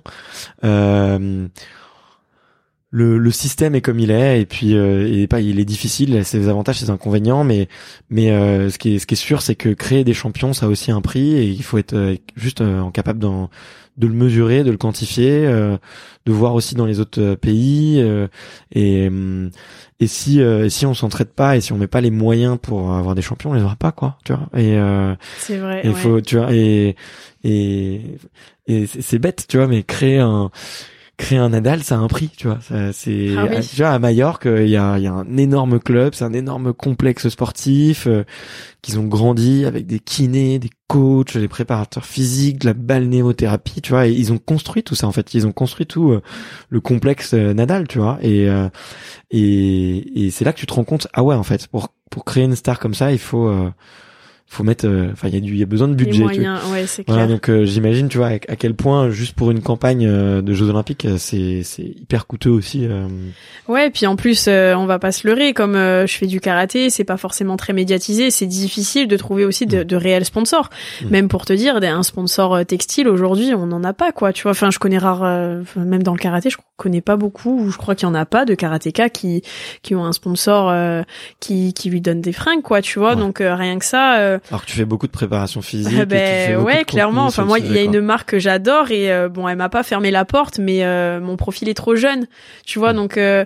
ça, fait un petit peu bisqué comme je dirais. Mais après, bon, moi j'adore Instagram, donc justement, je tends à le développer et j'espère le faire développer pour un jour décrocher cette marque parce que je l'adore. Mais mais ouais, c'est difficile parce que tu te dis euh, ton profil il est trop jeune, euh, tu fais un sport qui est amateur, qui est pas médiatisé, donc du coup en fait, ben t'as l'impression que les gens ils s'intéressent pas à toi quoi. C'est c'est compliqué. Mmh, ouais ouais ouais, c'est sûr que c'est mmh. c'est pas évident. Non et puis en plus. Euh, on vit dans un monde qui est de plus en plus drivé beaucoup plus par les réseaux sociaux et par ta communauté réellement que que par tes performances euh, pures et dures. Donc euh, c'est clair. Voilà. Donc vous pouvez aussi aller suivre euh, Alexandra sur euh, Uxela, comme vous préférez, sur ses réseaux. C'est aussi filer un petit coup de main aux athlètes parce que justement ça montre que bah il y a y a des gens qui qui soutiennent les athlètes directement et et ça parle ça parle aussi aussi aux marques. Euh, on avait euh, oh, tu vois on, on a ça fait c'est quasiment une heure je pourrais moi je pourrais rester encore longtemps mais mais on... on voit pas le temps passer mais euh, je voulais je, ouais je voulais hum, quid un petit peu de la fin tu m'as parlé de, de, sieste on a parlé un petit peu de euh, d'alimentation est-ce que tu as des des petits tips, des petits, euh, des petits trucs, des petites routines un peu par rapport à ça, euh, la sieste, euh, voilà. Alors la sieste en tant que Corse, j'ai envie de te dire, c'est quelque chose de sacré. Donc oui, effectivement, mon, mon père m'a initié à ça depuis plus jeune. Et puis bon, et dès que je suis rentrée en équipe de France, j'ai compris l'importance de la sieste, quoi. Donc mmh. donc j'essaye de, de pas trop en abuser. Bon, il y a des fois, je, je, je, ça dure plus d'une heure et demie. Bon là, je suis dans le ah pâté quand je me réveille, mais non, sinon j'essaye régulièrement d'avoir quand même ma, ma, ma sieste euh, pour justement tenir euh, mes, mes deux entraînements et ma, ma charge voilà de d'entraînement euh, quotidien. Donc il y a ça. Après au niveau de la nourriture comme j'ai pas de catégorie de poids, euh, je suis pas limitée par mon poids. Après, effectivement, je suis quelqu'un qui se pèse tous les jours. Je pense que c'est des restes de parce que j'étais enfin j'étais combattante aussi à l'époque avant de me spécialiser en kata. Je pense que j'ai des restes donc du coup euh, enfin tous les matins, j'ai ouais, j'ai ce petit rituel de peser et euh, et euh, je enfin je fais quand même attention à ce que je mange. Je suis pas en train de calculer tout ce que je mange parce que je l'ai déjà fait à une époque et ça c'est invivable. Et Mais euh, voilà, après, je reste en plus quelqu'un de très gourmande, donc euh, j'ai envie de me faire un plaisir, euh, je vais le faire, quoi. Ok, d'accord. Bien sûr, loin des échéances. Euh, je vais pas me voilà me, me manger un McDo à deux jours des championnats d'Europe, bien sûr. Mais euh, mais non, bah en plus de toute manière encore si on n'a pas, donc comme ça au moins ça ça limite. Mais euh, ouais, donc du coup euh, c'est voilà c'est c'est ces petits rituels où on fait aussi attention. Ouais, ouais, c'est clair. Non, et puis sur la- l'alimentation, moi aussi, j'ai un peu, euh, j'ai un peu lâché prise avec ça parce qu'en fait, euh, c'est hyper important l'alimentation, bien sûr. Mais euh, moi, j'ai pas vu de différence à être maniaque, tu vois, et Ouais. à mettre toute. euh, et ça, ça même, ça, ça c'est plus destructeur, je trouve, finalement, Ah que, ouais, que ça t'apporte ouais. de, de bien-être, quoi. Donc. Euh, donc voilà. Et puis les profils un peu comme nous, qui peuvent avoir vite tendance à, à deve- devenir un petit peu euh, très précis et, et très rigoureux, ça peut, ça peut, euh, comment dire, euh, ça peut être un peu destructeur, quoi. Ah, je l'ai fait sur euh, sur une période. Après, j'avoue, j'ai pété un câble. hein. Ouais. à calculer le moindre gramme. à- Oh, ah, j'ai dit basta. J'ai dit c'est plus Mm. possible. Euh, maintenant, je fais au moins attention à ma portion de, de, de pain le matin, ce que je mange, parce que j'a- j'adore ça le matin, le pain beurre. Mais euh, mais enfin voilà, si si j'ai 5 grammes ou 10 grammes en plus, euh, voilà, je vais Mm. pas me prendre la tête quoi. Donc euh, Ok. et, euh, et sur la récup, euh, t'as des, je sais pas, des, des, des petits trips. euh, Je sais pas, est-ce que tu t'étires beaucoup euh, euh, Cryo, méditation, bain, j'en sais rien. euh, le froid. Alors euh, de temps en temps, donc je fais de la, la cryo justement. Euh, j'ai euh, mon kiné qui a une, une cryo à immersion totale. ok. Et euh, alors j'en fais pas tout le temps, mais effectivement quand je sens que j'ai un gros coup de fatigue, euh, je le je le fais. Ok. Euh, alors pourquoi pas régulièrement? C'est tout simplement parce que j'aime pas le froid, je reconnais, et du coup j'ai beaucoup de mal. Euh, Après, sinon pour la récupération, j'essaye voilà de, de me coucher tôt. Euh, alors généralement en vieillissant, on dit qu'on dort de moins en moins, mais moi c'est l'inverse. et euh, plus ça va, et plus, enfin, je me rends compte que j'ai au moins déjà c'est minimum 8 heures de sommeil, si ce n'est pas 8 heures et demie quoi. Ok. Et du coup, euh, ouais, je, je calcule toujours à peu près euh, ben, ce, ce, ce temps de, de, de sommeil qui est important. Puis Mm. en plus, bon, je suis une lève tôt et pourtant j'ai beau mettre un réveil par exemple à 7 heures euh, ou 8 heures, ben à 6h30, euh, pff, les yeux ils sont ouverts quoi. Donc Mm. euh, impossible de me rendormir. Donc du coup, euh, bah forcément, je compense en me couchant plus tôt quoi. Ok. Ça marche. Et euh, ça ressemble à quoi une, une très bonne journée pour toi? La journée idéale euh, euh, de Xela ou d'Alexandra, ça serait, ça ressemble Alors à la très bonne journée, c'est ça commence par la pesée déjà. La pesée conditionne. non, bon, généralement après voilà, le poids varie pas beaucoup, mais euh, la très bonne journée, je dirais, c'est euh, quand euh, je fais et du physique et de la technique. Quand euh, j'ai ma donc euh, soit par exemple le karaté le matin et la préparation physique euh, l'après-midi. Ok. Euh, quand bien sûr les sensations sont là euh, en, en, en karaté, que je me sens hyper bien, que enfin que du coup la moindre correction en, en deux secondes elle est corrigée. Et euh, pour la partie euh, ben, physique, je dirais quand je fais la musculation parce que je, je me régale, c'est une autre passion. Et quand euh, donc du coup si mon coach il peut entendre ça et que du coup quand il y a la partie aussi altéro, quand il met beaucoup d'haltérophilie dans, dans dans ma séance, enfin je, me régale quoi euh, Pourquoi tu fais de l'altéro mais en fait, c'est ça fait partie de mon programme. C'est quelque chose et effectivement, je, je vois les, les je, je vois le l'amélioration de de, ben, de de mes capacités. Du coup, quand euh, je retranspose tout ça en kata, et effectivement, l'haltérophilie m'a m'a m'a aidé euh, en termes de dynamisme, vraiment sur euh, sur sur pas mal de mes mouvements, quoi. Donc euh, et du coup, j'ai découvert ça grâce euh, grâce à ma préparation. euh, et du coup, je je me régale et c'est vrai que c'est c'est devenu bah une autre passion presque, je pourrais dire. Donc en Ok. rigolant, parce que du coup, moi, je suis contente quand on dit, euh, je sais pas si quand tu dis ouais, j'ai fait j'ai fait péter un PR. C'est les PR, c'est les poids ouais. records.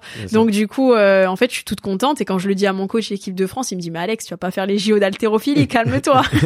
mais en fait, du coup, enfin, tu vois, même là, en fait, alors que c'est pas ma discipline, Ouais. il faut que je, tu vois, je, je dépasse un peu mes mes PR comme on dit. Donc du coup, euh, ouais, je me je me régale. Ok. Et c'est quoi tes moves préférés, enfin tes mouvements préférés? Parce que moi, je fais beaucoup de CrossFit. D'accord, ouais. Tu vois, l'altéro, c'est c'est mes sujets un petit peu de, du moment. Alors euh, depuis euh, depuis la fermeture des, des box, je sais beaucoup de- Ouais, plus de poids de, ouais. de, de poids du de poids du corps parce que j'ai pas j'ai pas le matos à la maison. Mais euh, euh, c'est quoi du coup les tes, tes mouvements favoris? Je sais pas, euh, l'épaulé. Euh, Ouais, j'aime beaucoup le clean. Alors Ok. soulever terre, non, c'est bizarrement, je déteste ce mouvement. ok. J'arrive euh, à la limite du sumo deadlift, euh, ça passe.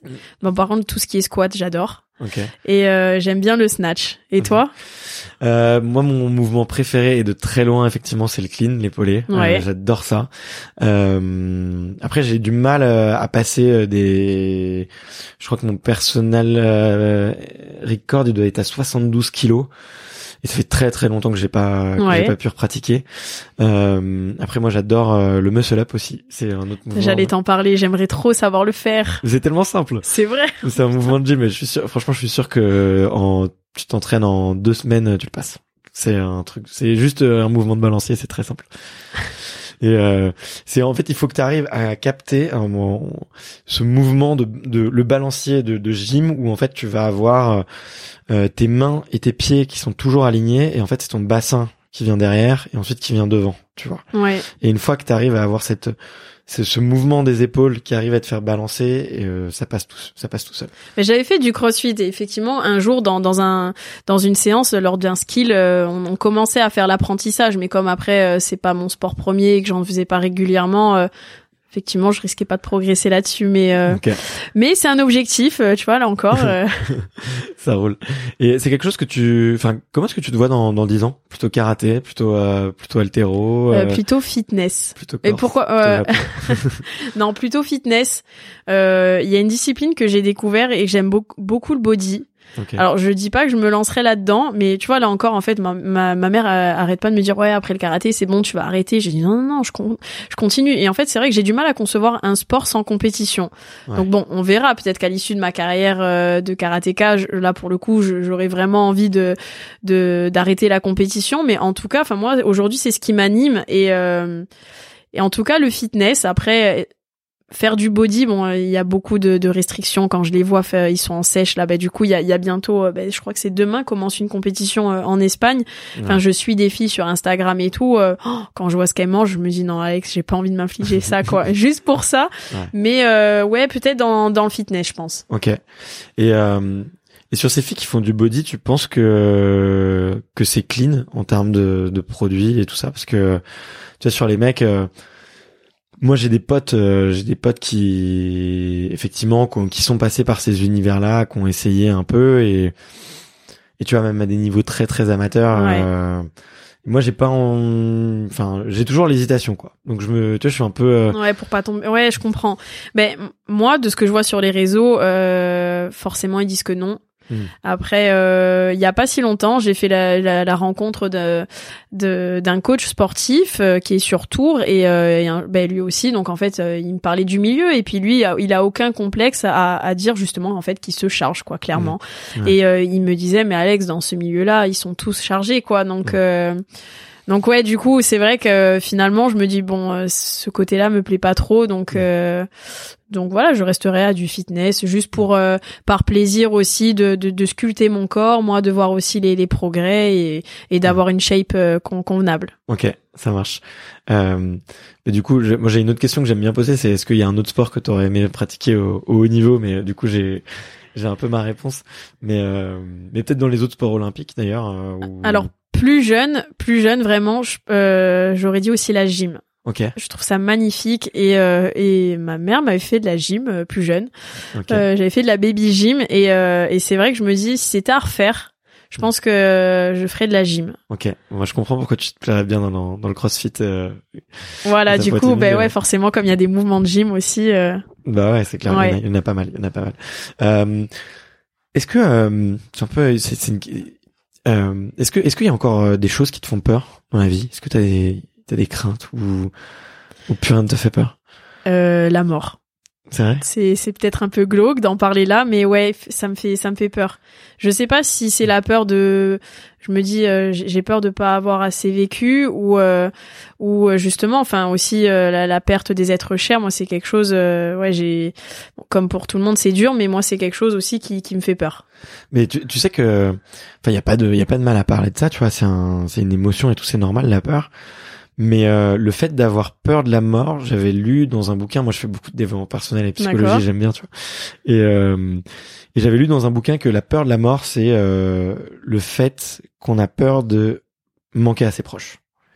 C'est-à-dire qu'on on, on sait qu'on apporte du bonheur à ses proches, on sait qu'on que nos proches attendent quelque chose de nous, et avoir cette peur de la mort, c'est avoir justement euh, la peur de de, de pas remplir euh, leurs attentes ou ou ce qu'ils ont, tu vois ce que on a peur de leur manquer en fait. Ouais, c'est une bonne approche, ouais, effectivement, ouais. Donc donc ce serait peut-être ça, tu vois. Et comme t'es très famille, tu vois, ça peut ça peut être ça. Ouais, c'est vrai.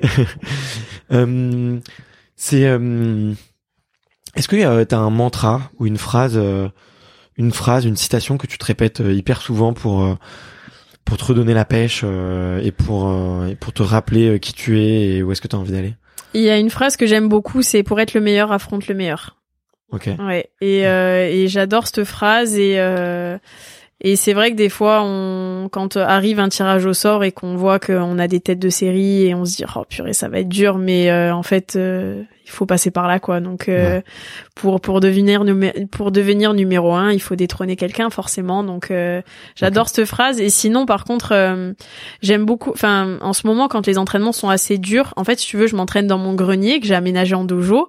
Et et j'ai une petite affiche où il y a dessus en fait il y a les anneaux olympiques et quand c'est dur, euh, en ce moment, c'est devenu presque un, pas un rituel, mais euh, c'est devenu une habitude en fait de, de zioter tout de suite euh, les anneaux. Ouais. Parce que aujourd'hui, c'est vraiment l'objectif majeur. Et du coup, euh, en fait, je me répète cette phrase, je me dis, allez Alex, lâche mm. pas tiens bon, tiens bon, tu, vas le faire. Enfin, c'est des petites phrases en fait que où, où je m'encourage parce que des fois, enfin voilà, tu, tu te donnes tellement. Enfin, bah tu connais ça aussi, tu fais du sport, donc euh, il y a des fois où tu en peux plus quoi. Et, euh, et c'est vrai que de regarder ces anneaux. Euh, ça me fait tenir quoi. Bon, je suis pas quelqu'un qui lâche, mais ça te fait tenir encore plus. Ouais, c'est clair. Bon, écoute, je, touche du bois, et je, je, suis persuadé que tout va bien se passer et euh, et que que enfin voilà, je suis persuadé que tu vas aller au bout de, au bout de ton rêve et et, euh, et, que tu vas faire une très très belle perf et, euh, et que tout le monde sera fier de toi. En tout cas, moi j'en suis persuadé. Bah, écoute, je croise les doigts, je touche du bois et. Euh... Mais il faut il faut le dire. Plus tu le dis, plus il y a de chances que ça se passe. Tu vois, Exactement. Conditionnement. On en a parlé tout à l'heure. Exactement. Euh, si tu pouvais euh, te donner un petit conseil euh, à la à la petite Alexandra de je sais pas d'une quinzaine d'années euh, qui euh, je crois que t'as eu ta première sélection en équipe de France euh, à cet âge-là où t'avais été repéré à peu près à cet âge-là. Ouais, exactement. si tu pouvais te donner un conseil, qu'est-ce que la petite Alexandra de l'époque elle aurait eu besoin de savoir? Qu'est-ce qu'elle aurait eu Qu'est-ce qu'elle aurait aimé qu'on lui dise? Moi, je me dirais ma grande, ça va être dur. Mmh. on va te mettre des bâtons dans les roues, mais accroche-toi parce que tu deviendras un jour numéro une française. Et, et et ouais, en fait, le, le, le jeu en, en, vaut la chandelle et accroche-toi pour, euh, pour vivre ton rêve. Parce que c'est vrai qu'on on s'imagine pas que le chemin est dur. Mmh. On s'imagine pas aussi qu'on peut avoir des bâtons dans les roues et que des fois, malheureusement, dans le sport, les gens sont pas toujours fair-play. Euh, Des fois aussi, on a des non-sélections qui sont pas toujours aussi euh, bah, Enfin, des fois, tu comprends pas pourquoi t'es pas sélectionné. Et, euh, et c'est vrai qu'on dira que j'ai eu un début de carrière. Enfin, à, l'âge de, enfin quand j'ai passé mes 18 ans, quand je suis arrivée en senior, c'est vrai que j'ai eu un début de carrière, je dirais assez compliqué. Et, euh, et je pense que je dirais ça à, la moi de plus jeune en fait, à, moi à 15 ans. Euh, je me dirais de m'accrocher et, euh, et de pas baisser les bras parce que parce que voilà le ça ça vaut le détour. Ok, mais c'est dans l'adversité que que les que les grandes personnalités se révèlent. Donc, euh... ben, c'est exactement ça. Et souvent, quand euh, des fois on me dit euh, c'est dans l'échec qu'on apprend le plus. Hmm. Alors bien sûr, en tant que sportif de haut niveau, on déteste les échecs, mais malheureusement c'est vrai. Ouais. Et c'est souvent quand j'étais au plus bas que je suis remonté encore plus haut. Ok. Hmm. Ouais, mais, mais c'est vrai qu'on l'oublie euh, parce qu'il y a un côté très bienveillant autour du sport et même dans la communication où tout est très policé, mais on on oublie que c'est quand même un univers de gens qui ont de l'ego, qui ont envie de gagner, que c'est de la compète et que euh, il y a quand même pas mal de, de coups bas, d'affrontements, de euh, qui est parfois euh, c'est un peu, hum, enfin on le voit pas toujours, mais tu vois il y a un côté aussi un sans pitié quoi aussi de du sport de haut niveau euh, qui, est, qui est dur euh, à, à affronter quoi. Ouais, ouais totalement et, et c'est vrai que moi je suis pas du tout comme ça donc quand, je l'ai vécu euh, tu, tu, tu te demandes ce qui se passe tu comprends mm. pas quoi donc donc moi je me dis j'ai toujours été fair play j'ai toujours serré la main à mes adversaires quand même quand je perdais mais mm. de voir quand tu détrônes je dirais la numéro une française et que en retour elle te serre pas la main. Enfin voilà quoi donc donc du coup c'est ouais c'est c'est c'est des petits trucs tu te dis mais enfin c'est au final, je me dis c'est ridicule, ça vient de si bas, donc maintenant ça ça passe. Mais Mm. mais c'est vrai que sur le moment, euh, enfin voilà, c'est tu comprends pas quoi. Ouais. Parce que Ouais, j'ai pas clair. été éduquée comme ça en plus, donc euh, d'autant plus. Bah, quand ça t'arrive en plus et que t'es jeune, tu peux aussi le prendre euh, un peu personnellement, tu vois, et et euh, c'est difficile de passer outre, de se dire bon en fait ça aurait été moi ou une autre qui battait cette personne, elle aurait fait exactement la même chose. Et euh, moi je m'en fous, je suis moi-même et C'est pas ça, de problème avec cette personne-là et puis euh, je vais tout gagner et puis on va voir. c'est clair. mais euh, mais quand t'es jeune c'est pas dit, c'est pas facile de. Mais ouais, t'as pas le même Ouais. recul quoi, donc. Euh, Ouais, c'est clair, c'est Mm. clair. Euh, la toute dernière question que que je pose, euh, parce que le, leur file, désolé, je te garde trop Non longtemps. mais t'inquiète. Et comme on passe des, des- un bon moment, je- j'en profite et euh, je suis toujours trop gourmand moi aussi. Mais euh, c'est euh, c'était euh, ouais la dernière question pardon que que je pose c'est c'est de savoir quelle est la là ou les prochaines athlètes euh, que tu peux euh, que tu me renseignes que tu enfin que tu me recommandes d'aller interviewer euh, sur un format un petit peu comme celui-là. Est-ce que euh, il y a des noms que t'aimerais bien écouter euh, sur une conversation euh, euh, un peu longue comme ça, un peu lente, mais aussi euh, un peu fun et décontractée. Pas forcément dans le karaté, hein. Dans tous les sports, c'est comme tu veux. Ça peut être euh, des gens que tu connais, que tu connais pas. euh, Moi j'aime j'aime beaucoup euh, en gym euh, Samir Ati. euh, Samir Saïd. Oui, pardon, pardon. Excuse-moi, j'ai toujours un peu de mal à le dire. Et, euh, et j'aime beaucoup. Samir et euh, dans le judo euh, Priscilla Nieto parce que bon bah du coup il y a aussi un petit peu ce, enfin ses parents habitent en Corse donc. euh, Ok. Ok. Bah écoute, je connais pas Priscilla, mais Samir, j'ai eu l'occasion de l'interviewer. Ouais, Il y a, Ah, mais il y a voilà. pas très longtemps. Bah, je te, je t'enverrai l'épisode. Ah si ben avec si plaisir, comme ça j'écouterai. c'est Ben, une on s'est on s'est rencontrés. Ouais ouais, c'est vrai que c'est il a une belle histoire et euh, et je l'avais rencontré aux Jeux européens euh, il y a en 2019 je crois. Ok. Donc, euh, puis en fait, c'est vrai que du coup, moi, je, bah, lui, il en a déjà fait des, des, des Jeux Olympiques et j'étais un peu toute chose, toute timide le fait de le voir parce que je dis, oh purée, maman, c'est Samir, j'ai vu Samir, tu te rends pas compte. et puis après, de voir que sur les réseaux, on se parlait et tout, enfin, c'est trop marrant, quoi. Du coup, Ouais. c'est vrai que je me dis, c'est, c'est exceptionnel de, de, de vivre aussi tout ça en tant que sportif. Et, euh, et puis c'est vrai que de voir, enfin, ça reste un grand champion, hein. Ouais, ouais, c'est clair, c'est clair. Et puis, euh, et euh, ouais, enfin, l'histoire est, l'histoire est folle et tu verras. euh, j'ai appris, enfin, il y a plein de scoops sur lui dans, dans D'accord. l'épisode. euh, je te spoile pas, mais il a raconté des choses très profondes de son enfance euh, sur euh, ses parents, d'où il vient, qui il était, euh, le parcours qu'il a dû, par lequel il est arrivé. Et, et tu verras, c'est, je me, je, je m'attendais pas du tout à ça. C'est, je crois que c'est une des premières fois qu'il en parle publiquement, donc. D'accord. Ben, j'ai hâte de fort. découvrir alors. Ok, bah je te l'enverrai. Euh, merci infiniment, Alexandra. J'ai passé un, un super bon moment. J'espère que toi aussi. Ben, merci à toi et effectivement, j'ai passé un très très bon moment. Bon, bah cool. Euh, et, euh, et voilà, tous les auditeurs, si vous avez envie d'aller euh, suivre Alexandra, n'hésitez pas. Si vous avez envie de lui filer un petit coup de pouce, euh, la première chose à faire, effectivement, c'est d'aller la suivre sur les réseaux, de lui envoyer un petit message pour lui donner de la force. Et euh, si vous avez envie d'aller plus loin, de lui offrir un, un café, une bouteille d'eau ou, ou euh, même un peu plus, un kimono carrément, ou, une- paire de chaussettes, j'en sais rien. Bah, vous pouvez ouais effectivement lui lui participer à sa, sa petite campagne de financement. Donc allez-y, faites-le. Euh, je pense que tu le mettras sur tu l'as mis sur ta bio euh, oui, c'est ça, elle est sur ma bio. Et puis ouais, n'hésitez pas aussi à, à me suivre sur les réseaux parce que je mets ma préparation. Donc euh, si vous voulez Mm. découvrir aussi mon, mon univers, euh, bah, au contraire. Bon bah cool. On fait comme ça. Merci Alex et Merci euh, à toi. Et à très bientôt. Je me permets Alex, c'est la fin de. Pas de souci, avec plaisir. À bientôt. Merci d'avoir écouté cet épisode jusqu'au bout. Si vous êtes encore là, c'est sûrement que l'épisode vous a plu, donc n'hésitez pas à le faire savoir autour de vous et à vous abonner pour ne louper aucun épisode. J'ai mis tous les liens dans la description, donc n'hésitez pas à y jeter un coup d'œil.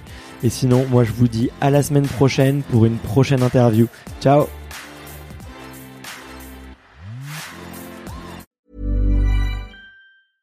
when it comes to your finances, you think you've done it all. You've saved, you've researched, and you've invested all that you can.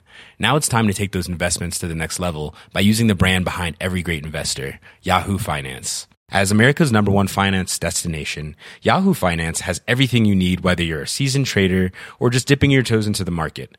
Join the millions of investors who trust Yahoo Finance to guide them on their financial journey. For comprehensive financial news and analysis, visit yahoofinance.com the number one financial destination, yahoofinance.com.